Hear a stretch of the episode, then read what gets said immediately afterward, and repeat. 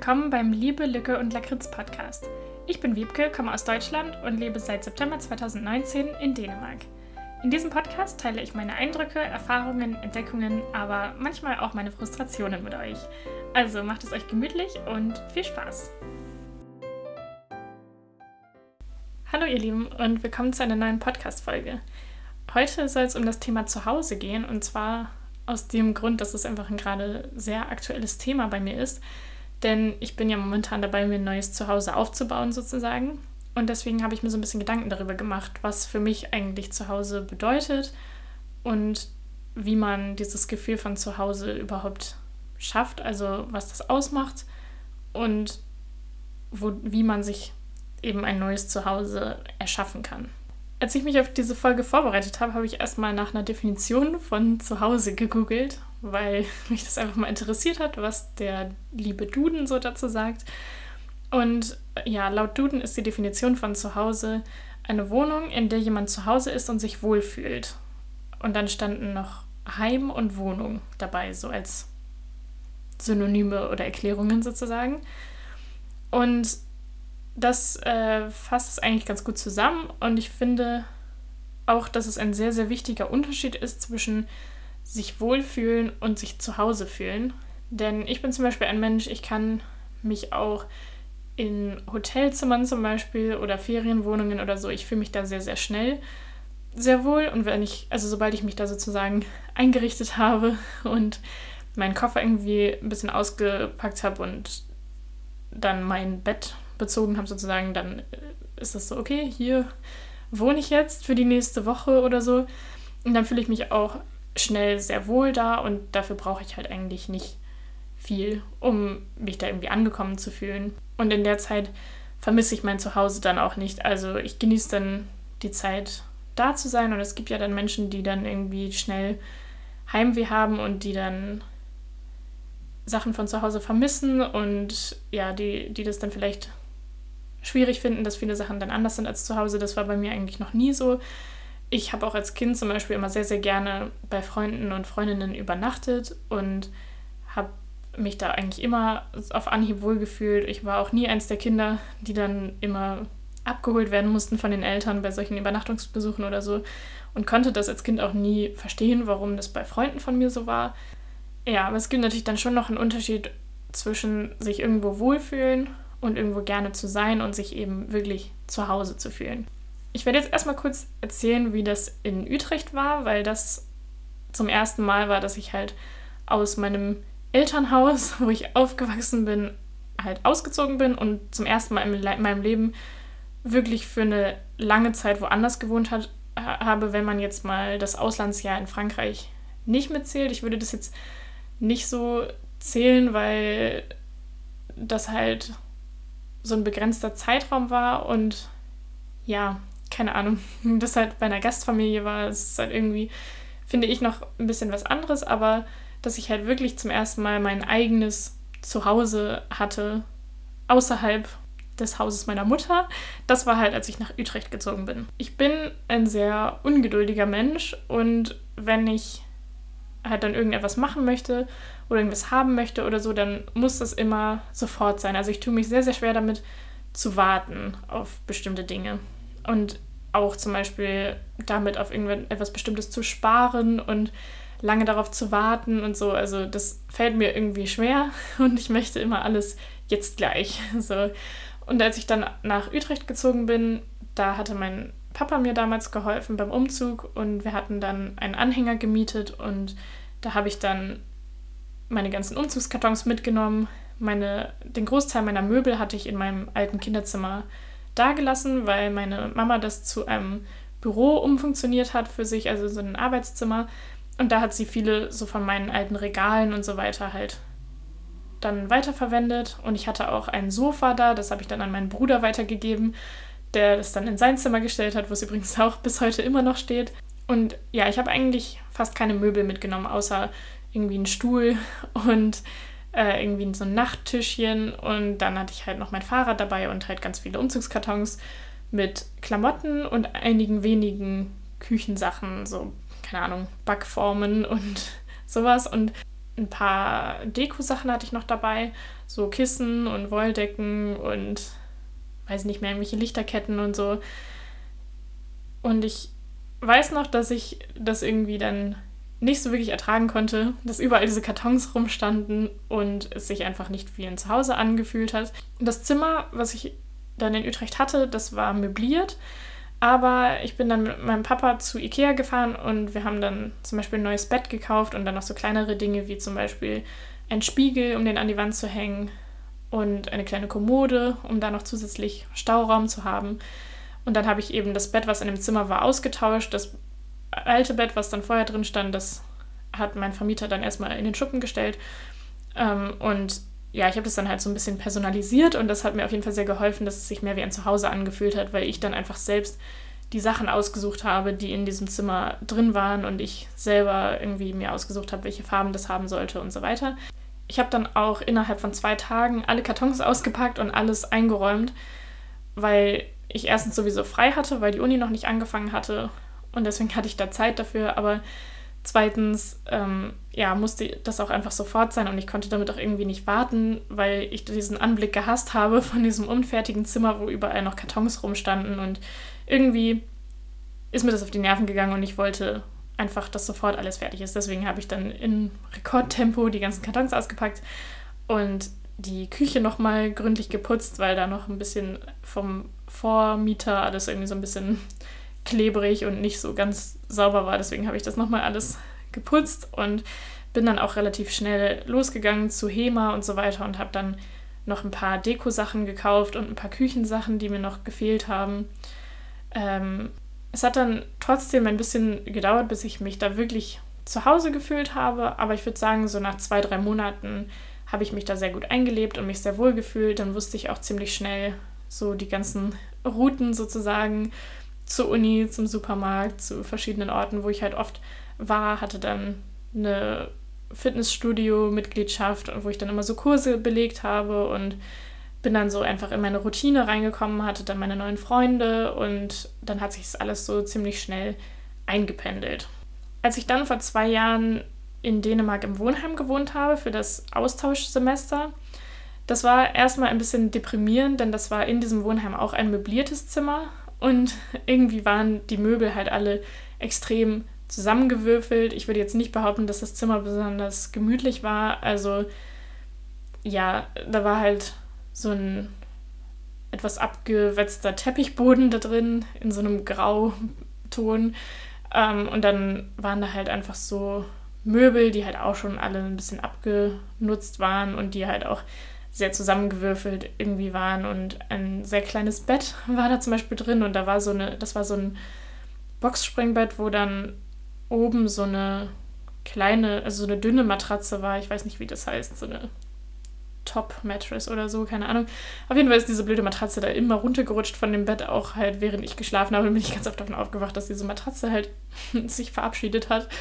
Ähm, und im Allgemeinen war, also da gehört auch ein Bad zu dem Zimmer dazu und das war halt alles sehr alt und abgenutzt und jetzt nicht so super sauber. Aber ja, also zuerst war es ein bisschen deprimierend, denn ich hatte mich auch gerade irgendwie zwei oder drei Wochen vorher von meinem damaligen Freund getrennt und hatte dementsprechend einen total Liebeskummer und saß dann mit meinem Liebeskummer in diesem kahlen, traurigen Zimmer und habe mich irgendwie sehr allein gefühlt. Aber ich habe dann versucht, das Beste daraus zu machen. Ich hatte auch ein paar Sachen mitgebracht, so kleinere Dinge, die man halt so an die Wand hängen konnte, so ein paar Fotos und so. Und dann hatte ich ähm, so ein paar Lichterketten dabei und irgendwie eine Kuscheldecke oder so, keine Ahnung. Auf jeden Fall ähm, war mir das halt wichtig, dann so Sachen mitzunehmen, um das ein bisschen gemütlicher zu machen ich habe mich dann auch relativ schnell da eingewöhnt und was dann zum großen Teil auch dazu beigetragen hat, war, dass ich mich mit den Leuten von meinem Flur sehr, sehr gut verstanden habe und da haben sich sehr schnell Freundschaften entwickelt. Und dadurch hatte ich dann trotzdem immer ein gutes Gefühl, so wenn ich aus der Uni nach Hause gekommen bin, weil ich wusste, ich muss jetzt nicht alleine in meinem Zimmer rumsitzen äh, zwischen diesen fremden Möbeln und wo das alles irgendwie so kahl und traurig aussieht, sondern ich konnte dann immer in die Küche gehen, wo es zwar auch super dreckig immer war, weil wir die mit 13 Leuten geteilt haben, die Küche. Aber irgendwie war es trotzdem immer ganz nett. Also immer, wenn man in die Küche gegangen ist, dann waren da einfach Leute, mit denen man sich unterhalten konnte und die da auch gerade was zu essen gemacht haben. Und dann hat mir das einfach sehr geholfen, mich nicht so allein zu fühlen und mich sehr schnell einzuleben. Durch diese neuen Freundschaften ist irgendwie das mein eigenes Zimmer auch relativ nebensächlich geworden, was auch eigentlich überraschend ist, weil mein eigenes Zimmer schon immer einen sehr, sehr hohen Stellenwert für mich hatte. Das war mir schon immer super wichtig. Und so bin ich auch irgendwie aufgewachsen, dass das in meiner Familie auch wichtig war, dass meine beiden Geschwister und ich jeder unser eigenes Zimmer hatten. Und das war dann einfach so unser Bereich, wo wir bestimmen durften und wo wir die Regeln gemacht haben, sozusagen. Also, naja, natürlich in Maßen, aber ihr wisst schon, wie ich es meine. Also, das war einfach so, okay, das hier ist mein Zimmer, das ist mein Raum und hier ähm, kann ich die Tür zu machen und allein sein und meine Ruhe haben, wenn ich das möchte. Und unsere Eltern haben auch immer sehr darauf geachtet, das zu respektieren und es wurde immer angeklopft, bevor man ins Zimmer reingeht und wir durften auch viel dann in unserem Zimmer selbst gestalten und es war dann auch alles sehr persönlich. Also unsere Mama hat dann zum Beispiel bei meiner Schwester und mir dann uns so einen Schutzengel an die Wand über das Bett gemalt. So total süß, ähm, damit wir quasi besser schlafen können, der uns dann im, im Schlaf beschützt und so und total süß. Ja, und deswegen war das eigene Zimmer, das war schon immer etwas sehr Wichtiges und Wertvolles sozusagen in meiner Familie. Und deswegen ist es eigentlich überraschend, dass da dann in Dänemark, in, Dänemark in meinem, also in dem Wohnheim, ich das gar nicht so hoch bewertet habe. Aber ich glaube, es war auch, weil ich zu der Zeit einfach auch nicht so gern allein sein wollte, weil es mir halt, wie gesagt, nicht so gut ging und ich halt so doll Liebeskummer hatte und so. Und deswegen hat mir es sehr gut getan, dann immer diese Ablenkung zu haben und mich einfach viel mit anderen Leuten zu treffen und mit denen dann Zeit in der Küche zu verbringen. Ich habe dann auch so nach vielleicht ein, zwei Monaten angefangen, halt mein Zimmer ein bisschen schöner zu gestalten. Es gab in dem Wohnheim, was ich übrigens sehr, sehr cool finde, im Keller so einen Raum. Da haben Leute dann einfach ihre alten Möbel, die sie nicht mehr haben wollten, hingestellt. Das war ja sowas Sperrmüllmäßiges, aber es war halt dazu gedacht, dass dann andere Leute aus dem Wohnheim in den Raum gehen können und dann konnte man sich halt einfach irgendwas gratis mitnehmen, wenn man was gefunden hat, was man gern haben wollte. Und da habe ich dann ein Schuhregal gefunden und dann äh, gab es noch irgendwie in unserer Küche ein ausrangiertes Sofa, das durfte ich dann auch mit in mein Zimmer nehmen. Und so habe ich das dann halt mir ein bisschen schöner gestaltet. Ich habe dann auch Möbel für meinen Balkon gefunden. Ich hatte nämlich auch einen Balkon. Und da habe ich dann in diesem Kellerraum einen Tisch und zwei Stühle gefunden, die ich dann auf den Balkon stellen konnte. Und dann habe ich mir auch nach und nach so ein paar Sachen gekauft, um es einfach gemütlicher zu machen. Zum Beispiel bin ich dann zu Ikea gefahren und da habe ich dann mir so Kissen gekauft und so große Teetassen und ich hatte dann auch später einen Wasserkocher in meinem Zimmer, sodass ich mir dann immer in meinem Zimmer Tee machen konnte. Und dann auch noch so ein paar Kissen und Decken und Lichterketten für den Balkon und sowas. Und dadurch ist es dann einfach sehr schnell auch viel gemütlicher geworden. Und da habe ich mich dann auch mit meinen Freunden öfter dann in meinem Zimmer getroffen und dann haben wir da einfach zusammengesessen und ich hatte dann auch eine sehr, sehr gute Freundin im Wohnheim, die quasi unter mir direkt gewohnt hat und wir haben dann zusammen auch sehr, sehr oft gekocht und Filme geguckt und Sachen unternommen und ja, dadurch hat es sich schon sehr schnell wie ein Zuhause angefühlt, auch wenn ich ja wusste, dass es nur temporär für ein halbes Jahr war. Übrigens gab es in dem Wohnheim dann auch neben der Küche noch ein Wohnzimmer und als ich eingezogen bin in das Wohnheim, da hat eigentlich niemand dieses Wohnzimmer benutzt. Das war so ein bisschen, ja, irgendwie so eine Rumpelkammer geworden. Also da haben dann Leute einfach irgendwelche random Dinge hingestellt, irgendwelche Kartons mit Zeug, was sie nicht mehr haben wollten, wo sie zu faul waren, das in den Keller zu bringen oder so. Und ja, das war einfach nicht so schön und dann waren da teilweise halt auch irgendwelche noch Weihnachtsdeko von vor zwei Jahren und dann irgendwelche anderen random Party-Deko-Sachen von vor einem Jahr oder so. Und es war alles so total vollgemüllt und es war auch, da waren auch überall dann Chipskrümel auf dem Boden und es war einfach alles nicht so schön.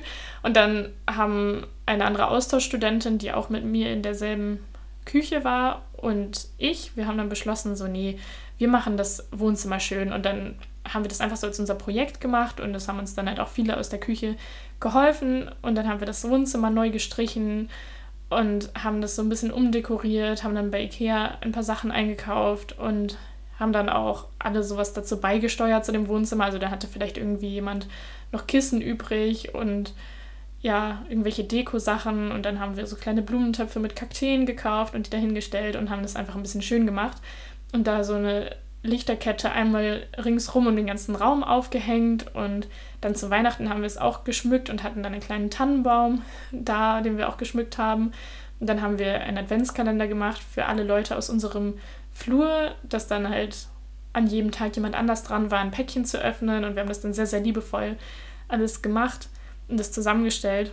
Und das hat auf jeden Fall auch sehr, sehr viel von diesem Zuhausegefühl ausgemacht, dass wir das einfach so persönlich gemacht haben und weil wir einfach so viel Arbeit da reingesteckt haben und das so ein langwieriges Projekt war, dadurch hat man sich danach einfach irgendwie total wohl da gefühlt und man ist dann ja auch irgendwie stolz auf sich, dass man das so geschafft hat und dass man das so schön gemacht hat. Und ich finde, das trägt auch sehr viel zu diesem Gefühl bei. Als ich dann nach dieser Wohnheimzeit wieder zurück nach Utrecht gegangen bin, dann bin ich wieder zurück in mein Zimmer gezogen. Das hatte ich dann für die Zwischenzeit untervermietet. Und da musste ich mich dann natürlich erstmal wieder eingewöhnen und erstmal meine ganzen Sachen wieder auspacken und die da wieder einräumen und so. Aber ich habe mich dann schon ziemlich schnell wieder eingewöhnt so. Und ja, weil ich das ja schon kannte und schon wusste, so, okay, hier ist mein Zimmer. Und da hatte sich ja eigentlich dann nichts verändert.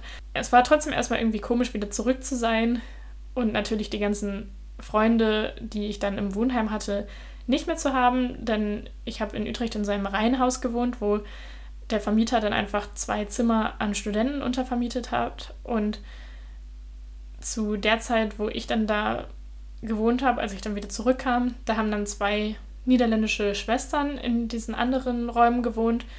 Mit denen habe ich mich gar nicht verstanden. Ich fand die sehr komisch irgendwie und mit denen gab es auch immer ein bisschen Ärger, weil sie dann irgendwelche Sachen nicht, äh, nicht bezahlt haben und die nie beim Putzen geholfen haben. Sie haben sich halt nie irgendwie an den Putzplan gehalten. Und das war einfach irgendwie immer ein bisschen unangenehm. Also ja, es hat einfach nicht so gepasst mit denen. Das war dann immer ein bisschen komisch, weil sie haben halt über mir gewohnt und wenn ich die dann auf der Treppe gehört habe, dann habe ich immer noch kurz gewartet, aus meinem Zimmer rauszugehen, weil ich denen dann nicht begegnen wollte, weil ich irgendwie, ja, ich hatte einfach keine Lust, mit denen zu interagieren und wir haben auch eigentlich nie miteinander geredet. Also als sie eingezogen sind, habe ich versucht, so mich denen vorzustellen und mit denen ein bisschen zu reden und die zu fragen, was sie so machen. Aber ich habe sehr deutlich gespürt, dass die gar keinen Bock darauf haben, mit mir zu sprechen und dass sie einfach wollen, dass ich wegbleibe. Also sie haben sehr, sehr einsilbig geantwortet und waren irgendwie total abweisend. Und ja, deswegen habe ich es dann irgendwann aufgegeben und mir dann gedacht, so, okay, na, dann halt nicht. Ähm, aber es war immer irgendwie ein bisschen unangenehm, denen dann zu begegnen, so im Flur oder so, weil wir einfach halt nicht miteinander gesprochen haben und dann ähm, haben die auch meistens nicht mal gegrüßt und so. Es war irgendwie einfach eine unangenehme Stimmung. Dann hat sich aber sehr schnell alles geändert, denn nach ein paar Monaten, also ich kam im Januar wieder zurück und im April ist dann diejenige eingezogen in das Haus, die mein Zimmer zur Untermiete hatte, denn diese niederländischen Schwestern, die sind dann ausgezogen und dann ist meine neue Mitbewohnerin eingezogen und es war so Freundschaft auf den ersten Blick, würde ich sagen. Also wir haben uns dann mal auf einen Kaffee getroffen, als ich wieder da war, weil wir uns dann beide irgendwie dachten, hey, wäre doch irgendwie ganz lustig, uns mal kennenzulernen, dass du dann weißt, in wessen Zimmer du eigentlich die ganze Zeit gewohnt hast und dass ich weiß, wer da eigentlich die ganze Zeit in meinem Zimmer gewohnt hat. Also ja, ähm, und dann haben wir uns halt getroffen, so zum Mittagessen mal irgendwie und haben uns halt sofort mega gut verstanden und haben auch festgestellt, dass wir super viele Gemeinsamkeiten haben und uns einfach ja sehr, sehr ähnlich sind und uns super gut verstehen. Und als die beiden Schwestern dann ausgezogen sind, dann habe ich ihr halt direkt geschrieben, weil ich wusste, dass sie in ihrer Wohnsituation auch nicht so glücklich war. Und dann habe ich halt zu ihr gesagt, so, hey, das Zimmer wird jetzt oben frei. Hast du zufällig Lust, hier einzuziehen? Und dann hat es halt auch geklappt. Und der Vermieter war auch froh darüber, weil er sie ja schon kannte und schon wusste, dass es mit ihr alles gut läuft und dass sie verlässlich ist. Und dann musste er niemanden anderes suchen und dann ist sie eingezogen. Und in dieser Zeit, ich habe mich halt seit ich aus meinem Elternhaus ausgezogen bin, noch nie so zu Hause gefühlt wie zu der Zeit, als wir da halt zusammen gewohnt haben. Das war mir so ein schönes Gefühl, nach Hause zu kommen, weil wir dann halt immer uns zusammengesetzt haben, Tee getrunken haben, uns, unter, äh, uns unterhalten haben, wie unser Tag so war. Und es war einfach ein schönes Gefühl, irgendwie immer jemanden zu haben zu Hause, so zu dem man dann gehen kann und mit dem man quatschen kann. Und es hat dann habe ich mich einfach schon immer darauf gefreut, nach Hause zu kommen. Wir haben dann auch oft zusammen gekocht und Yoga gemacht und zusammen Sachen unternommen und auch zusammen die Stadt entdeckt und sind dann irgendwie zusammen in irgendwelche Cafés gegangen und Restaurants und so. Und dann haben wir uns auch so eine Bucketlist geschrieben mit Sachen, die wir gerne zusammen noch unternehmen wollen. Und haben dann auch zusammen Weihnachtskekse gebacken. Keine Ahnung, all sowas. Also es war sehr, sehr hügelig. Und ja, das war auf jeden Fall eine tolle Zeit. Und das Coole ist, dass sie jetzt auch ein Auslandssemester in Kopenhagen macht. Das heißt, dass wir jetzt ab Mitte Januar wieder vereint sind und sie dann hierher kommt. Wir werden dann zwar leider nicht zusammen wohnen, aber auf jeden Fall können wir uns dann wieder viel sehen und da freue ich mich schon sehr, sehr doll drauf. Als ich dann jetzt nach Dänemark gezogen bin, dann sind die Erwartungen und die Realität ziemlich weit voneinander entfernt gewesen, ehrlich gesagt, denn ich bin halt mit der Idee hergekommen, dass mein Freund und ich dann zusammen in einer Wohnung wohnen würden und uns da halt irgendwie zusammen dann schön machen würden und zusammen uns ein Zuhause erschaffen würden, nachdem wir halt so lange eine Fernbeziehung hatten. Wir hatten dann schon irgendwie im Mai angefangen, eine Wohnung zu suchen und haben halt richtig viele Nachrichten geschrieben, sind dann auch zu ein paar Wohnungsbesichtigungen hingegangen und es hat halt einfach nirgends geklappt. Und dann bin ich halt erstmal hergekommen und habe dann erstmal bei ihm im Wohnheimzimmer mitgeschlafen. Das war dasselbe Wohnheim, wo ich halt damals auch gewohnt hatte, aber ich habe dann schon gemerkt, dass ich da irgendwie nicht mehr so richtig einen Platz habe, also dass ich da nicht mehr so richtig hingehöre. Irgendwie habe ich mich da fehl am Platz gefühlt, weil die meisten meiner damaligen Freunde jetzt auch inzwischen ausgezogen sind oder auf jeden Fall viele davon und weil ich natürlich kein eigenes Zimmer mehr da hatte und so, deswegen war das schon was sehr anderes. In dem Zimmer von meinem Freund habe ich dann halt einfach aus meinem Koffer gelebt. Also ich bin einfach nur mit einem Koffer und einem Rucksack nach Kopenhagen gekommen. Meine ganzen anderen Sachen, die habe ich mit meinem Papa erstmal nach Deutschland gebracht und bei ihm auf dem Dachboden gelagert, weil ich halt nicht wusste, wie ich das alles hierher bekommen soll. Und da wir da zu dem Zeitpunkt auch keine Wohnung hatten oder so, dann hätte ich auch gar nicht gewusst, wo ich hin soll mit dem Zeug hier. Also ich hätte ja keinen Ort gehabt, wo ich das hätte hinbringen können. Und dann hätte ich dann hier irgendwo so eine Storage-Dingsbums mieten müssen, um das unterzubringen und so. Das wäre irgendwie auch alles blöd gewesen. Deswegen habe ich es erstmal bei meinem Papa auf dem Dachboden gelassen. Da steht es bis jetzt übrigens auch immer noch.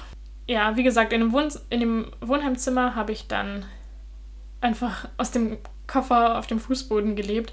Das hat mich sehr schnell sehr doll genervt, weil ich hatte einfach keinen Platz für meine Sachen. Ich habe ständig irgendwas gesucht, weil alles in der Gegend rumgeflogen ist. Ähm, und natürlich war es sehr eindeutig, dass es halt sein Zimmer war mit seinen Möbeln und seinen Besitztümern und dass ich da irgendwie nur so dazwischen gequetscht war. Ähm, er hatte mir dann später auch irgendwie noch so zwei Regalbretter freigeräumt, damit ich da wenigstens auch ein paar Sachen unterbringen konnte. Aber trotzdem war das halt irgendwie eine anstrengende Situation. Ich hatte halt keinen Platz für meine Sachen. Es gab keinen Platz, wo ich irgendwie meine Hobbys hätte ausüben können. Also es war kein Platz, um irgendwie eine Yogamatte auf den Fußboden zu legen oder irgendwas.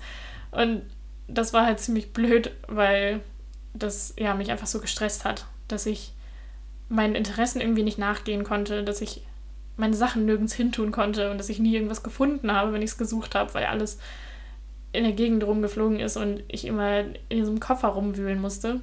Außerdem war ich halt sehr gestresst, weil ich sehr schnell eine Adresse brauchte, um mich hier halt wohnhaft melden zu können. Und ja, das hat halt sehr geeilt einfach, denn um diese, ähm, um diese Sozialversicherungsnummer zu bekommen, CPR-Number heißt das, braucht man eben eine, eine feste Adresse, wo man sich melden kann.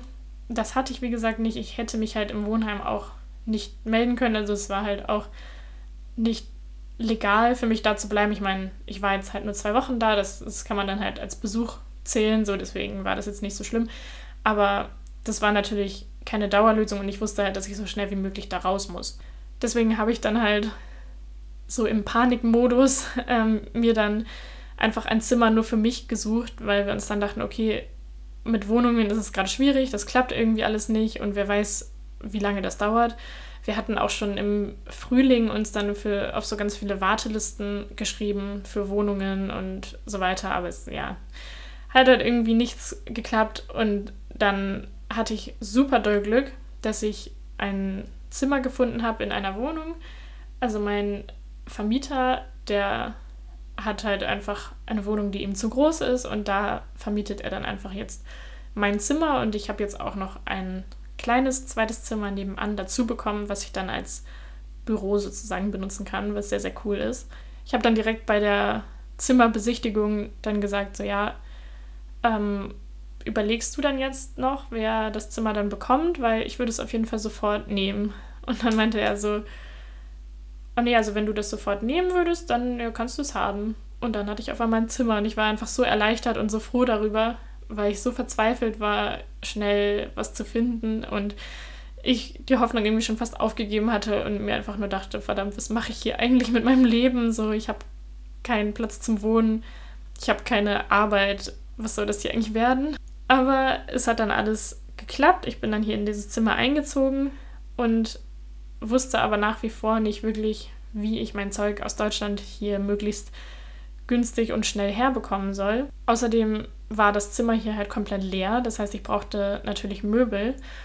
Und am liebsten hätte ich das eigentlich auch vom nachhaltigen Aspekt her natürlich so gemacht, dass ich mir dann langsam irgendwie alles so zusammenkaufe und äh, ja, dann irgendwie auf Flohmärkten und in Secondhand-Läden mir irgendwelche Möbel besorge und die vielleicht dann auch noch ein bisschen umgestalte und die dann irgendwie in einer anderen Farbe streiche oder sowas. So, das finde ich halt richtig cool und ich liebe es auch, mir so Videos anzugucken von Leuten, die sowas machen und das hatte ich eigentlich immer vor, sowas zu machen.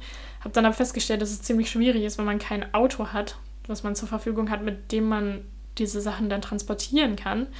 Und ich hatte halt erstens, natürlich war ich in Eile, denn ich hatte kein Bett, keine Matratze, ich hatte einfach nichts und brauchte natürlich dementsprechend irgendwie schnell eine Einrichtung für dieses Zimmer. Leider habe ich dann halt einfach bei Ikea so eine Handvoll von den günstigsten Möbeln, die es da so gab, einfach in den Warenkorb geschmissen und es dann halt alles hierher bestellt, weil ich einfach nicht wusste, wie ich das sonst anders machen soll, weil ich ja auch irgendwie so ein bisschen unter Zeitdruck stand, denn ich wollte ja möglichst schnell dieses Zimmer bewohnbar machen. Bevor die Möbel da waren, habe ich dann noch bei meinem Freund halt geschlafen im Wohnheim, aber es war auch ein bisschen unpraktisch, weil ich dann einen Job gefunden habe, der halt im Zentrum von Kopenhagen ist und mein Freund sehr weit außerhalb von Kopenhagen wohnt und man da ungefähr so eine Stunde dann hinfährt und ich halt auch dann nicht jeden Tag eine Stunde zur Arbeit und wieder zurückfahren wollte. Außerdem, dadurch, dass ich in der Gastro jetzt arbeite, war dann meine Schicht dann ganz oft irgendwie um Mitternacht oder um eins zu Ende. Und da sind dann manchmal gar keine Züge oder irgendwas mehr so weit rausgefahren. Und das war dann halt alles schwierig, deswegen musste ich halt auch möglichst schnell hier einziehen. Die Möbel kamen dann relativ schnell an und dann habe ich das alles zusammen mit meinem Freund aufgebaut und habe dann an, am nächsten Tag noch den Rest alleine aufgebaut. Und ja, ich habe dann einfach halt einen Schreibtisch bestellt, einen Stuhl und so zwei kleine Kommoden und zwei Regale. Und dann habe ich halt angefangen, meine Sachen hier so ein bisschen einzuräumen. Und ähm, ja, das war halt irgendwie komisch, weil alles noch so sehr leer war. Ich bin dann irgendwann später, ich glaube ein oder zwei Wochen später, nochmal zu Ikea gefahren, weil mir halt dann doch noch einige Sachen gefehlt haben, so kleinere Sachen, wie zum Beispiel ein Spiegel und irgendwie so Aufbewahrungsmöglichkeiten für irgendwelche Dinge. Und ja, dann bin ich halt zu Ikea gefahren mit dem Bus habe viel zu viele Sachen da eingekauft und habe dann einfach, ja, zum Beispiel so einen kleinen Spiegel gekauft und ähm, ja, so ein paar Körbe, um da Sachen drin zu verstauen und so ein paar Bilderrahmen und Bilder und Pflanzen und Blumentöpfe und sowas, um das hier einfach alles ein bisschen wohnlicher zu machen. Ich habe das dann hier alles so ein bisschen dekoriert und hatte dann auch so Kissen noch gekauft für mein Bett und so eine Überwurfdecke und sowas. Und es sah dann auch sehr, sehr gemütlich aus, aber irgendwie hat sich es die ganze Zeit so angefühlt, als wäre ich in dem Zimmer einer fremden Person, weil das alles einfach neue Sachen waren, zu denen ich überhaupt keinen Bezug hatte. Also es waren alles Sachen, die ich gekauft habe, weil ich sie halt schön fand und auch weil sie günstig waren. Und ich hatte aber nicht so eine wirkliche Verbindung zu irgendwelchen von diesen Sachen, weil die natürlich halt alle neu waren und ich auch meine eigenen Sachen, so meine Kleidung und meine ganzen Bastelutensilien und keine Ahnung, all sowas halt nicht hier hatte, um das dann in diese neuen Regale und sowas reinzutun. Ich bin dann in den letzten Monaten auch so ein bisschen in diese Falle geraten, dass ich dann irgendwie viele neue Sachen gekauft habe, um diese leeren Regale zu füllen. Und außerdem war es dann auch so, dass es dann sehr schnell sehr, sehr kalt hier geworden ist. Und ich bin ja im August aus Utrecht weggegangen. Das heißt, ich hatte dann viel auch so kurze Röcke und T-Shirts und kurze Hosen dabei und hatte dann natürlich ein paar längere Sachen mir mitgenommen, aber nicht genug. Und deswegen habe ich mir dann auch noch quasi so eine neue Wintergarderobe zugelegt. Ich bin dann einfach in den Second-Hand-Laden gegangen und habe mir da dann halt so ein paar Pullis gekauft und, und irgendwie ein, zwei Hosen und irgendwie so ein paar Schuhe und sowas. Aber das war irgendwie seltsam, weil dann hatte ich auf einmal ganz viele Möbel und Deko-Sachen und Klamotten, die ich halt vorher nicht hatte und die sich auch irgendwie nicht so richtig wie meins angefühlt haben. Ich weiß nicht, wie ich es beschreiben soll. Irgendwie war das sehr komisch. Also es hat sich ein bisschen so angefühlt, als wäre ich in irgendeinem Airbnb von einer fremden Person, so ein bisschen. Obwohl ich mir die Sachen ja alle selbst ausgesucht habe, aber trotzdem war es vom Gefühl her irgendwie ein bisschen merkwürdig. Jetzt langsam wird es ein bisschen besser. Das war auch irgendwie so der Anstoß, dass ich dieses, diese Podcast-Episode gemacht habe oder machen wollte.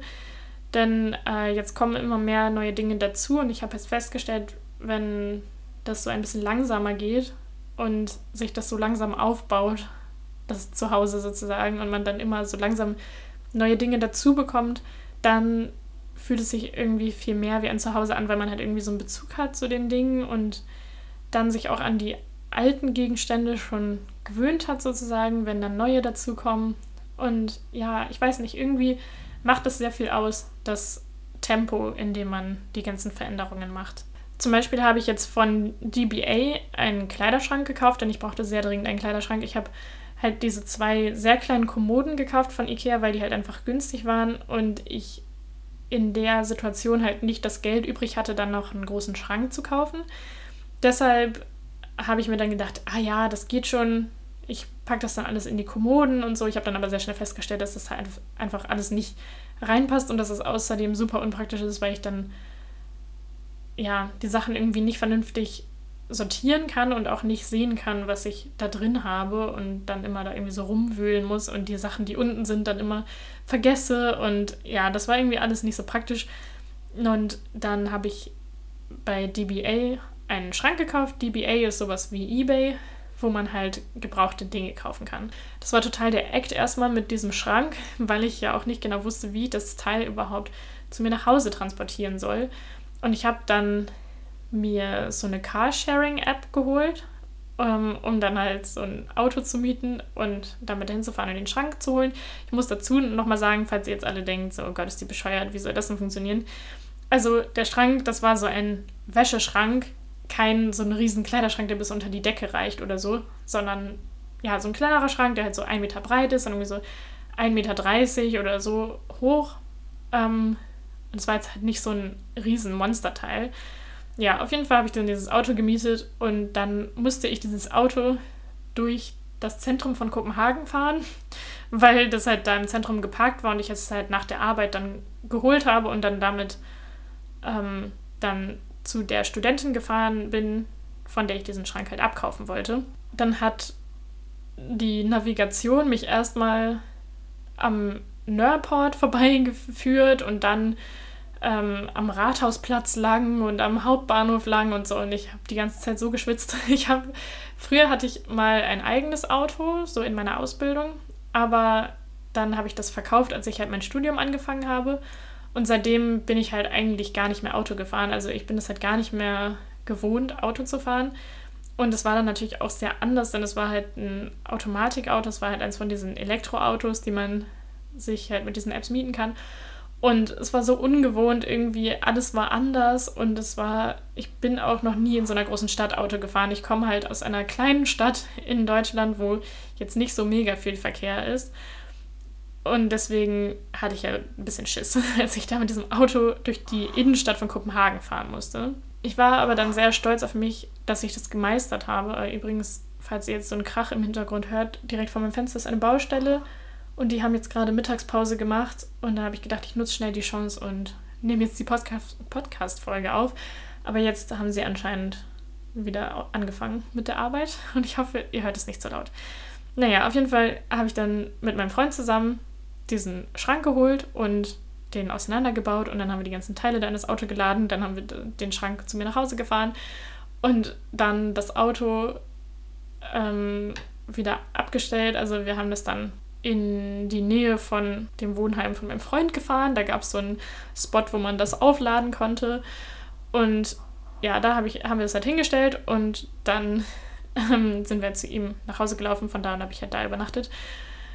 Ja, und dann habe ich am nächsten Tag alleine halt diesen Schrank wieder aufgebaut und dann habe ich den eingeräumt und ja, irgendwie hat mich das richtig gefreut und richtig befriedigt und jetzt so die letzten paar Tage habe ich dann auch alle meine Sachen ein bisschen umgeräumt, weil dadurch, dass meine ganzen Klamotten jetzt in den Kleiderschrank passen, konnte ich dann die beiden Kommoden für andere Sachen nutzen und da dann zum Beispiel so Bastelsachen und Kosmetik und ähm, so Technik-Equipment und sowas reinräumen. Und dadurch fliegt das jetzt nicht mehr alles in der Gegend rum und jetzt sieht mein Zimmer so viel ordentlicher und schöner aus. Ja, das ist auf jeden Fall sehr schön. Und jetzt jedes Mal, wenn ich halt diesen Schrank angucke, dann bin ich irgendwie stolz auf mich und freue mich darüber, wie ich das geschafft habe, den abzuholen und durch Kopenhagen zu fahren mit diesem Elektroauto. Ja, und jetzt kommen auch noch ein paar Sachen dazu. Also ich möchte mir jetzt auch noch gerne einen Sessel kaufen von DBA. Ich bin jetzt voll im DBA-Fieber. Ich habe jetzt die letzten Tage dann schon immer wieder geguckt nach Sachen, die ich da noch kaufen könnte. Und dann äh, werde ich jetzt immer von der Arbeit mein Trinkgeld sparen und das dann halt für ein Room Makeover verwenden. Ja, also wie gesagt, als nächstes kommt noch ein Teppich, den hole ich morgen ab und dann will ich auf jeden Fall noch einen Sessel haben und dann ähm, habe ich hier auch noch ein paar Bilder, die ich bei Ikea dann am Anfang gekauft hatte und die ich jetzt noch gerne an die Wand anbringen möchte. Ähm, dafür bräuchte ich noch Bilderrahmen und so. Und ja, auf jeden Fall möchte ich jetzt ein bisschen mehr mir da Mühe geben und die ganzen Sachen hier halt irgendwie anbringen und das alles ein bisschen schöner dekorieren. Ich habe einfach festgestellt, dass so, wenn man halt so Sachen auch gebraucht kauft, natürlich finde ich es erstmal sowieso gut, Sachen wiederzuverwenden und Ressourcen zu schonen und es ist halt für die Umwelt natürlich sowieso viel besser. Aber was dann auch noch ein positiver Nebeneffekt ist, ist, dass es einfach viel persönlicher ist, finde ich, als wenn man jetzt einfach von Ikea so Sachen bestellt, wie ich das hier halt am Anfang gemacht habe. Weil zu diesen ganzen Ikea-Möbeln habe ich jetzt nicht so eine krasse Verbindung. Also da gibt es jetzt nicht wirklich irgendwelche Möbelstücke, wo ich mich jeden Tag drüber freue und mir immer denke, so, oh, Gott sei Dank habe ich das gekauft, wie toll. Aber jetzt jedes Mal, wenn ich diesen Schrank angucke, wo ich so viel Schweiß reingesteckt habe und Blut und Tränen, na okay, kein Blut. Aber ich habe auch schon ein bisschen geheult, als ich dann mit dem Auto da hinfahren musste. Also in dem Moment, wo ich realisiert habe, dass ich dieses Auto fahren muss durch die Kopenhagener Innenstadt. Da hatte ich kurz ein bisschen Zusammenbruch und musste erstmal weinen, weil ich irgendwie so doll Angst davor hatte. Und danach ich, war ich aber so stur und ich wollte aber unbedingt diesen Schrank, weil der einfach, einfach auch so schön war und ich so mich darüber gefreut habe, dass ich den gefunden habe und dass der noch da war. Und ja, dann bin ich halt auch immer ein bisschen so ein Sturkopf und muss es dann trotzdem durchziehen. Deswegen, ja, aber jetzt jedes Mal, wenn ich diesen Schrank halt sehe und wenn ich dann da meine Klamotten rein tue oder raushole, freue ich mich einfach über diesen Schrank und denke mir jedes Mal so, oh, wie schön, dass ich den gekauft habe. Und ja, das finde ich irgendwie eine schöne Erkenntnis, dass das einfach so viel persönlicher ist. Natürlich ergibt es auch Sinn und da hätte man auch so drauf kommen können, aber ich finde es irgendwie cool, das jetzt mal so im Vergleich direkt zu erleben. Ich finde auch irgendwie, dass wenn man Sachen Secondhand kauft, dann ist es einfach immer so eine kleine Schatzsuche irgendwie. Und das macht erstens Spaß und zweitens haben die Dinge dann für einen irgendwie einen höheren Wert danach, finde ich, weil man dann einfach was mit diesen Dingen verbindet und sich daran erinnert, wo und wann man das gefunden hat und gekauft hat. Und das finde ich dann irgendwie ein schönes Gefühl. Mein Freund und ich waren jetzt auch am Wochenende auf einem kleinen Flohmarkt. Der war da in der Nähe von dem Wohnheim, wo er wohnt. Und da habe ich mir auch noch so eine Vase gekauft und einen Blumentopf und so einen kleinen Kerzenhalter, um mein Zimmer dann noch weiter zu dekorieren. Und das finde ich irgendwie sehr schön. Das gibt dann einem Raum irgendwie noch viel mehr Persönlichkeit, wenn das alles so aus verschiedenen Zeiten quasi stammt und von verschiedenen Orten so zusammengesucht ist, anstatt dass man halt einfach alles aus einem Möbelhaus irgendwie kauft und das alles aufeinander abgestimmt ist und so. Irgendwie finde ich das schön, wenn dann auch so ein paar Einzelstücke dazwischen sind, die, die einfach so ein bisschen mehr Persönlichkeit haben. Also jetzt mal so als Zusammenfassung meine Erkenntnisse sind auf jeden Fall, dass um mich zu Hause zu fühlen, dass ich da erstmal Dinge brauche, mit denen ich etwas verbinde. Also natürlich sind es nur Dinge und da sollte man jetzt vielleicht sein Herz auch nicht so sehr dranhängen und eigentlich sind so materielle Dinge natürlich auch nicht so wichtig, aber trotzdem brauche ich irgendwie so ein paar Sachen einfach um mich herum, um, um, mich zu Hause zu fühlen. Und mit Dingen, mit denen ich etwas verbinde, da meine ich halt einfach, dass das irgendwie entweder so persönliche Sachen sind, wie zum Beispiel Fotos oder Bilder, die ich irgendwie selbst gemalt habe zum Beispiel oder Sachen, die ich von irgendjemandem geschenkt bekommen habe. Zum Beispiel habe ich einen Kuschelhasen, der heißt Felix und den habe ich schon immer eigentlich. Also den habe ich, glaube ich, bekommen, als ich vielleicht irgendwie so fünf, sechs Jahre alt war. Und den habe ich eben immer noch und mittlerweile ist der schon total abgeknuddelt und der muss auf jeden Fall immer mit. Also der gehört so zu meinem Zuhausegefühl dazu.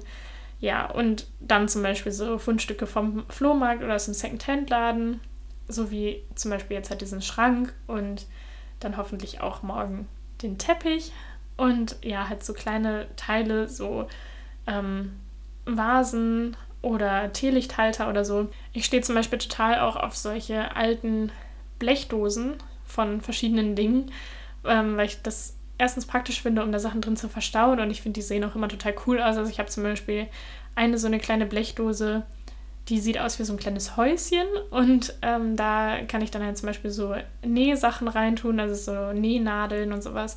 Und dann habe ich eine andere Dose, das ist eine alte Schokoladenblechdose. Ähm, die habe ich witzigerweise hier in Dänemark in einem Second-Hand-Laden gefunden, aber das ist von einer niederländischen Schokoladenmarke. Und da bewahre ich jetzt halt so Werkzeuge drin auf, also so Schraubenschlüssel und sowas, ähm, die jetzt auch alle zum Beispiel von diesen ganzen IKEA-Möbeln kamen, die ich aufgebaut habe.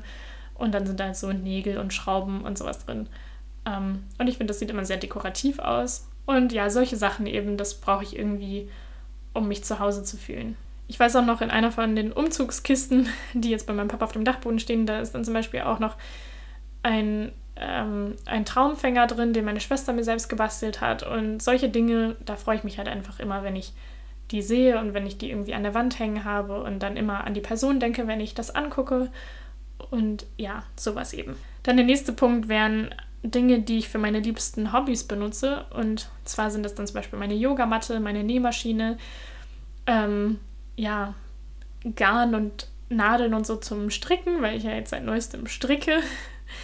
Oder zum Beispiel Sachen zum Journalen. Also ich habe halt so ein Journal, also ein Tagebuch, wo ich dann immer so Fotos und Eintrittskarten und sowas alles reinklebe und dann immer aufschreibe, was so passiert ist an welchem Tag, um einfach diese Erinnerungen irgendwie so zu konservieren und dann später das nochmal irgendwann in einigen Jahren lesen zu können, weil ich das einfach schön finde. Damit habe ich angefangen, als ich zehn oder elf Jahre alt war und die ganzen Tagebücher habe ich auch immer noch. Also ich habe eine riesige Kiste voll mit Tagebüchern und ich finde das einfach total toll als Erinnerung. Und dann gehören zum Beispiel auch so meine Lieblingsbücher dazu. Was mir jetzt zum Beispiel noch fehlt, ist meine Bluetooth-Box, was halt sich total jetzt so random anhört und so total bescheuert, aber das fehlt mir halt einfach, um Musik und Podcasts zu hören, weil ich das jeden Tag tue und ja, das einfach eine Beschäftigung ist, die ich gerne mag und da fällt mir dann halt jeden Tag irgendwie auf, dass mir das fehlt. Ich muss mich jetzt auch schon die ganze Zeit zusammenreißen, keine neue zu kaufen, was halt richtig, richtig dumm wäre, weil ich eine gute Bluetooth-Box habe, die aber mit meinen anderen Sachen immer noch auf Papas Dachboden ist. Also ja, deswegen hoffe ich, dass ich halt möglichst bald dann meine Sachen endlich mal hier habe. Aber da mein Mietvertrag hier nur noch bis März geht, lohnt sich es eigentlich gar nicht so richtig, das ganze Zeug halt hierher zu holen und dann wieder woanders hinzubringen in eine andere Wohnung. Aber wenn ich jetzt für Weihnachten nach Hause fahre, dann werde ich mal auf den Dachboden gehen und ähm, mal in die Technikkiste gucken und da so ein, zwei Sachen noch irgendwie draus mitnehmen. Und als letztes, um mich zu Hause zu fühlen, brauche ich auf jeden Fall Menschen in der Nähe, die mir wichtig sind. Also ja, zum Beispiel mein Freund oder eben eine meiner besten Freundinnen, die dann in Utrecht meine Mitbewohnerin war. Oder wie zum Beispiel in Dänemark im Wohnheim, dass dann da halt gute Freunde irgendwie sind, mit denen man dann jeden Tag Zeit verbringen kann und die man dann sehen kann und so. Also ich habe auf jeden Fall jetzt gelernt, dass mir das einfach sehr, sehr wichtig ist und dass ich mich sehr einsam fühle, wenn ich das nicht habe. Denn ich merke es zum Beispiel sehr doll hier, jetzt in der Wohnung, wo ich gerade wohne, mit meinem Vermieter. Das ist halt einfach so eine Zweck-WG. Also wir verstehen uns gut, der ist sehr nett und wir unterhalten uns ab und zu auch mal ein bisschen länger, aber die meiste Zeit sehen wir uns eigentlich nicht wirklich. Das liegt auch an unseren jeweiligen Arbeitszeiten, weil die sich einfach so blöd immer überschneiden, dass wir einfach halt keine Zeit haben, uns zu sehen so wirklich. Und wir haben halt auch keine, keinen gemeinsamen Bereich in der Wohnung, außer halt die Küche und das Bad. Aber die Küche, da kann man sich eben auch nicht hinsetzen oder so, sondern die Küche ist halt wirklich nur zum Kochen da.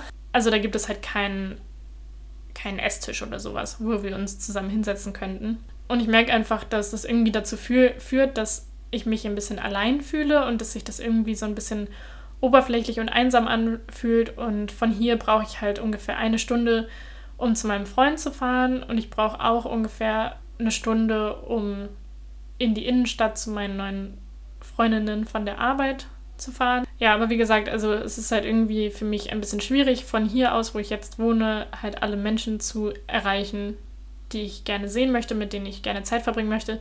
Deswegen klappt es halt leider nicht so oft und dann ist es vielleicht irgendwie an ein oder zwei Tagen in der Woche so, dass ich mich dann mit Leuten treffe und die anderen Tage sitze ich dann halt hier und fühle mich irgendwie allein und das ist dann natürlich nicht so die Dauerlösung.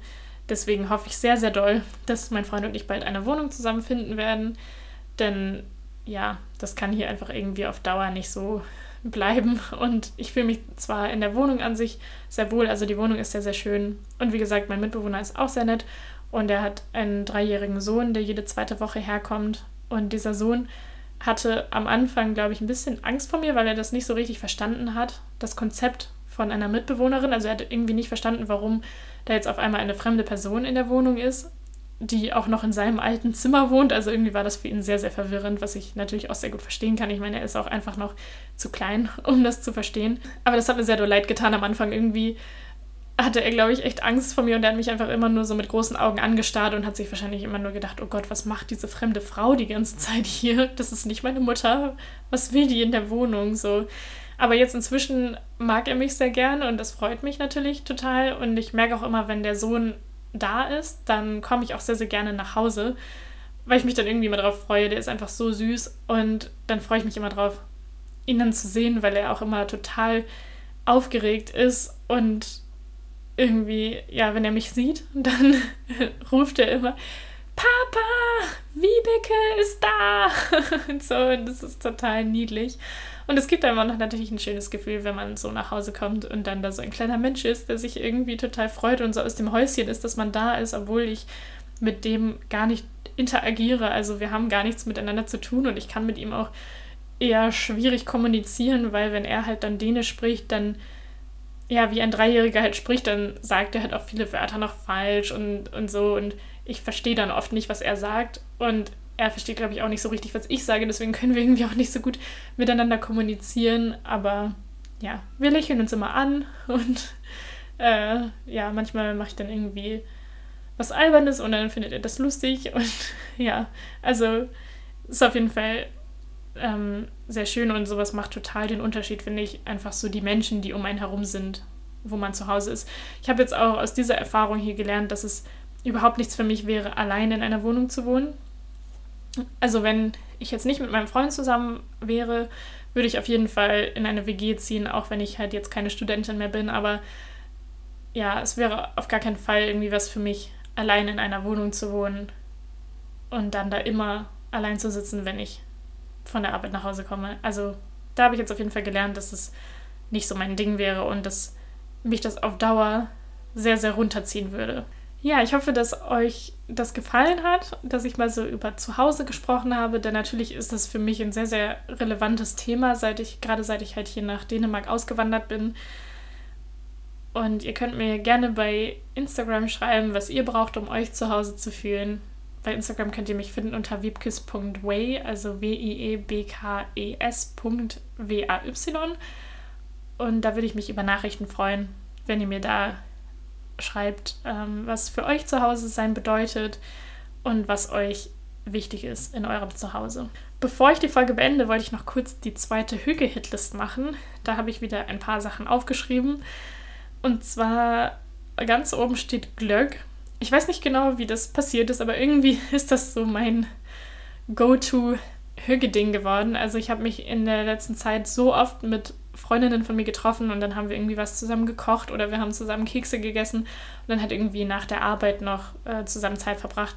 Und irgendwie trinken wir immer Glöck dabei.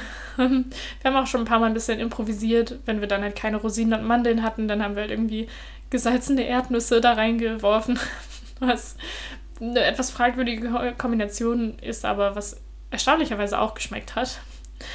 Ähm, ja, also irgendwie liebe ich Glück und ich muss auf jeden Fall welchen mit nach Deutschland nehmen, wenn ich für Weihnachten dahin fahre, damit meine Familie auch in den Genuss kommt. Dann als zweites Adventskalender. Ich habe schon immer Adventskalender geliebt. Ich habe es in der letzten Folge ja auch ein bisschen erzählt. Und ja, irgendwie gibt mir das einfach ein schönes Gefühl, so morgens aufzustehen. Ich habe ja gesagt in der letzten Folge, dass ich jetzt diesen Tee-Adventskalender habe. Der ist übrigens von Puka. Ich werde jetzt einfach die Namen, also die Markennamen trotzdem sagen. Mir egal. ähm, ja, und da freue ich mich dann jeden Morgen darauf, dann zu gucken, welche Teesorte da heute drin ist und dann mir einen Tee zu machen zum Frühstück. Und das finde ich irgendwie schön. Also das gibt mir ein Hügegefühl und ich finde es sehr toll. Und ich habe auch, ich weiß nicht mehr, ob ich es jetzt in der letzten Folge schon gesagt hat, habe, aber ich liebe die Hörbücher von den drei Ausrufezeichen. Ich habe am Anfang gedacht, oh mein Gott, wie bescheuert. Voll die Nachmacher von den drei Fragezeichen. Was soll der Scheiß? So nach dem Motto. Aber ich habe dann irgendwann mal angefangen, das zu hören, weil ich nämlich sehr, sehr viele Kinderhörbücher höre.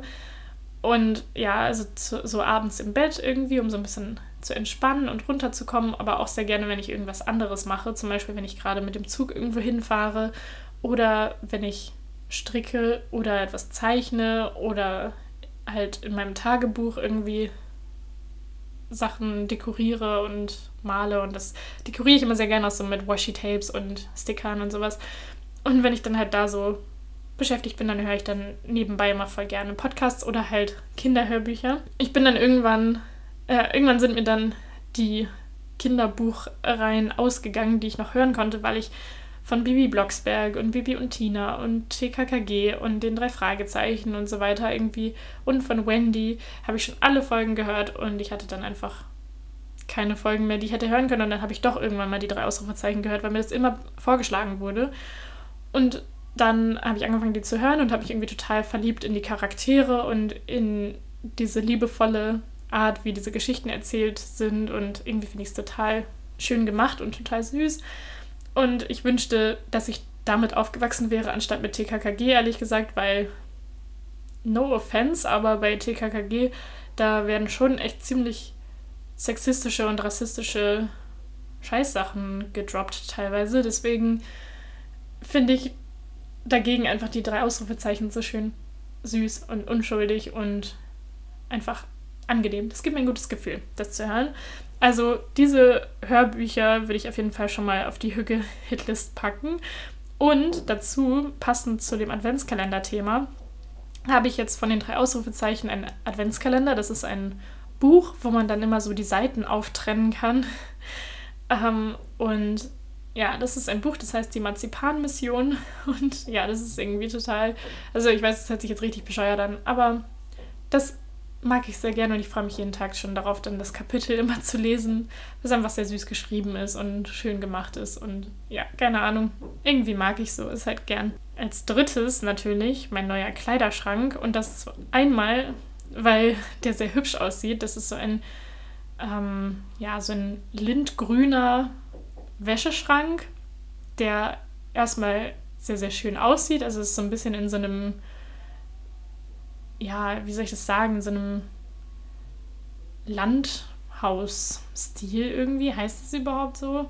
Ja, ich glaube schon. Also, naja, ihr wisst vielleicht, was ich meine. Aber erstmal ist er sehr hübsch und zweitens hat es einfach dazu geführt, geführt, dass mein Zimmer viel hügeliger ist, weil ich einfach jetzt nicht mehr so eine Unordnung hier drin habe und alles sieht jetzt irgendwie viel aufgeräumter und schöner aus. Und jetzt kommen die Deko-Sachen, die ich hier drin habe, besser zur Geltung und es ist einfach irgendwie sehr viel harmonischer. Deswegen hat es auf jeden Fall sehr viel zu meinem Hückegefühl in den letzten paar Tagen beigetragen. Als viertes dann natürlich Flohmärkte. Und ja, ich liebe Flohmärkte einfach, ich gehe da total gerne hin und besonders mag ich solche Flohmärkte, die halt irgendwo so random in irgendeiner kleinen Stadt sind oder so, wo viele alte Menschen hingehen und wo die Preise sehr, sehr günstig sind. Also ich mag nicht so gern diese Hipster-Flohmärkte, so wie in Berlin am Mauerpark oder so. Ja, wo es halt nur so ausgewählte, trendy Sachen gibt. Sondern ich finde es irgendwie viel schöner, wenn das so ein paar Omis sind, die da irgendwie stehen und ihre Sachen verkaufen. Und auf so einem Flohmarkt war ich halt mit meinem Freund jetzt am Wochenende. Und zwar war das hauptsächlich, weil er an dem Tag eine Weihnachtsfeier hatte und die da Packeleihe gespielt haben. Das kennen wir ja in Deutschland unter dem Namen Wichteln und die hatten dann halt ein Budget von 30 Kronen, also es sind so 3,50 Euro ungefähr für ein Geschenk und dann, also es ist ja relativ wenig. Deswegen hat er sich dann überlegt, dass er was auf dem Flohmarkt kaufen möchte, anstatt dann halt mit von dem Geld irgendwie ein Notizbuch oder eine Packung Süßigkeiten zu kaufen oder so, weil mit 3,50 Euro wird man auf dem Flohmarkt natürlich mehr, also da kommt man natürlich weiter. Und da hat er dann ähm, was gekauft und ich habe dann halt da auch ähm, eine Vase und diesen Teelichthalter und so gefunden und mich da sehr, sehr drüber gefreut, dass ich das jetzt auch in meinem Zimmer so hinzufügen konnte. Und ich möchte auf jeden Fall gerne diese Vase benutzen, um da so Äste mit diesen roten Beeren reinzustellen, weil ich finde, das sieht so schön winterlich und weihnachtlich aus. Und ich habe diese Beeren schon in total vielen Läden gesehen. Also selbst bei Netto gibt es die und halt aber auch bei Systrene Grene und so. Und ich möchte unbedingt solche kaufen und mein Zimmer damit dekorieren, weil es irgendwie finde ich, das sieht sehr hügelig aus. Der letzte Punkt auf meiner Liste, also auf der Hügel-Hitlist, hat mich selber auch sehr, sehr doll überrascht. Und zwar sind das Beauty-Tage. Und das ist irgendwie ziemlich lustig, weil ich früher sehr viel aus so Kosmetik gekauft habe und nie ungeschminkt aus dem Haus gegangen bin und so. Das ist aber schon lange her. Das war halt so als Teenager. Und dann, als ich nach Utrecht gezogen bin, habe ich dann gemerkt, so, ha, ist irgendwie ein bisschen anstrengend mit diesem ganzen Make-up-Zeug, weil das halt irgendwie für mich so ein Zwang war. Also ich habe mich halt ohne Schminke nicht wohlgefühlt einfach und habe halt ganz oft in Drogeriemärkten einfach richtig viel Zeug gekauft. Ich hatte die größte Nagellacksammlung ever. Und ja, dann habe ich aber auch schon so ein bisschen in der Ausbildung angefangen, mich für Nachhaltigkeit und Zero Waste und sowas zu interessieren. Und dann habe ich das halt alles sehr reduziert und habe mich dann auch immer weniger geschminkt irgendwie. Und dann bin ich in die Niederlande gezogen, wo die meisten Leute sowieso ein bisschen natürlicher unterwegs sind und ein bisschen mehr casual irgendwie. Also da sind die meisten Leute halt einfach nicht so aufgestylt. Und das war für mich dann am Anfang auch sehr, sehr befreiend. Also ich fand es total cool und habe dann auch einfach mehr oder weniger aufgehört, mich zu schminken und irgendwas mit meinen Haaren zu machen und so. Mir war das dann einfach egal. Und ich habe dann auch immer nur so, ja, sehr schlichte, bequeme Klamotten getragen und ja, fand das halt irgendwie ganz cool und ganz angenehm im Vergleich zu Deutschland, wo ich immer das Gefühl hatte, ich muss irgendwie hübsch aussehen, wenn ich aus dem Haus gehe. Keine Ahnung, ob das auch irgendwie so an der Kleinstadt versus größerer Studentenstadt lag oder ob das irgendwie ein kulturelles Ding im Allgemeinen ist. Ich weiß es nicht. Aber jedenfalls war es eigentlich ganz schön. Und auch jetzt, seit ich hier nach Dänemark gezogen bin, ähm, da habe ich dann auch eigentlich nie mich geschminkt oder so. Und das Witzige, das Witzige ist, dass ich dann ganz auf diesen Effekt habe, dass ich halt immer ungeschminkt rumlaufe und immer in so ganz schlichten Klamotten einfach. Dann ziehe ich mal irgendwie einen Rock an und mache ein bisschen Wimperntusche drauf und dann sind alle direkt so, wow, krass, du siehst so gut aus heute. Und dieser Effekt ist mir auf jeden Fall auch lieber, als wenn ich jeden Tag geschminkt wäre und dann bin ich einen Tag ungeschminkt und dann sagen die Leute so, oh Gott, geht's dir nicht gut? Bist du krank? Und so. Ja, und letztens hatten wir dann irgendwie so einen Beauty-Tag mit ein paar Kolleginnen von der Arbeit und haben uns da irgendwie, also dann war da eine dabei, die halt sehr gut darin ist, so Augenbrauen zu machen irgendwie und dann hat sie uns allen die Augenbrauen gefärbt und gezupft und so und dann haben wir Glöck getrunken natürlich und haben uns einfach irgendwie unterhalten, haben über die Arbeit gequatscht und uns über verschiedene Umstände auf der Arbeit aufgeregt und uns darüber ausgelassen. Und ja, ich weiß, das hört sich jetzt einfach richtig random an, aber ich wollte es trotzdem auf die Liste packen, weil mich das auch sehr, sehr überrascht hat, wie hügelig das war und wie viel Spaß das gemacht hat. Und irgendwie fand ich das ziemlich gut, was mich überrascht hat, weil ich mich eigentlich gar nicht so für den ganzen Beauty-Kram interessiere, aber einfach von der ganzen Stimmung her war es einfach irgendwie lustig und ich habe es sehr genossen, erstaunlicherweise. Ja, das war es jetzt auch mit der Hüge-Hitlist. Also, ja, ich habe hab mir halt überlegt, dass ich dann wahrscheinlich jedes Mal so um die fünf Sachen draufschreiben werde. Also jetzt waren es fünf. Und ich hoffe, dass es euch gefallen hat und dass ihr nächstes Mal auch wieder dabei seid. Wie gesagt, wenn ihr Fragen habt, könnt ihr mir das sehr, sehr gerne schreiben. Und ich freue mich schon auf die nächste Podcast-Episode. Wahrscheinlich wird es die Weihnachtsfolge werden. Und eventuell werde ich auch eine Freundin von mir dazu irgendwie interviewen, weil sie der größte Weihnachtsfan ist, den ich jemals getroffen habe und sie das ganze Jahr über eigentlich nur auf Weihnachten wartet. Und wenn sich dann jemand auskennt, dann ja wohl sie. Ja, ich habe halt überlegt, ob ich dann irgendwie, irgendwie jemanden, der dänisch ist, dann mal so zu dänischen Traditionen an, am Weihnachtstag selber befrage.